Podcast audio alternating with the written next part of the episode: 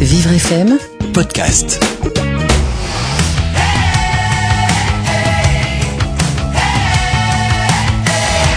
Diane, notre chronique s'appelle Juste une question de confiance. Alors, justement, quelles clés pouvez-vous donner à nos auditeurs pour qu'ils développent cette confiance en soi? Alors Martine, avant de parler de confiance en soi, déjà il faut savoir à quoi ça sert. À quoi ça sert? Finalement, Bah, développer un bon niveau de confiance en soi, ça nous rend plus heureux, Oui. ça nous rend beaucoup plus attirants, et puis ça nous permet d'agir, tout simplement. Donc une des clés pour que pour démarrer, c'est de faire le point de ses atouts et de ses talents, car comme vous le savez, euh, ce qui nous donne de la valeur nous permet d'être vraiment en confiance. Donc ce que je vous propose, c'est de lister trois situations dans lesquelles, des situations dans votre vie personnelle ou votre vie professionnelle dans lesquelles vous avez été extrêmement bon.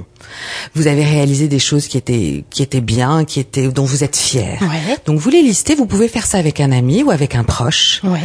Et vous regardez ce que vous avez mis en avant en termes de compétences, en termes de talent, en termes de qualité. Qu'est-ce que vous avez mis en avant?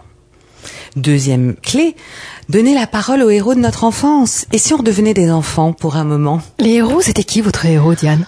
Mon, hé- mon héroïne, Oui. c'était Scarlett O'Hara dans Autant en emporte le vent. Elle avait une force de caractère inouïe. Hmm. Et je me suis fait comme devise, sois forte. Et je l'ai pas gardé sur mon frigidaire. Donc je vous incite vraiment à retrouver tous ces héros de vos bandes dessinées, des romans de votre enfance, des dessins animés, et de vous poser la question de savoir quelles étaient leurs qualités. Héros qui vous servent de modèle, en fait. Absolument. Et ils ont forcément des messages à vous donner. Et ces messages-là, vous pouvez les utiliser à des moments où vous êtes justement un petit peu en panne de confiance. Qu'est-ce qu'il aurait fait ou qu'est-ce qu'il aurait pas fait ce héros dans ma situation? Troisième clé, très importante, cultiver la bienveillance envers soi et envers les autres. C'est-à-dire ne pas être trop dur envers soi. C'est-à-dire déjà à chaque fois qu'on fait quelque chose dans la journée, c'est en quoi est-ce que je suis une personne bien? Qu'est-ce que je perçois de bien en moi? C'est vraiment ne pas hésiter à se féliciter, à s'auto-féliciter, c'est hyper important.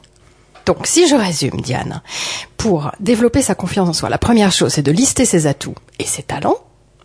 La deuxième chose, c'est d'aller chercher, rechercher les héros de son enfance. Et puis, de ne pas oublier de s'aimer soi-même. C'est bien ça?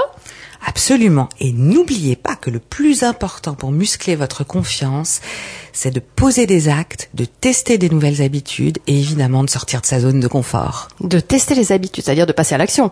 Absolument. Alors, comme disait François Truffaut, moteur, action.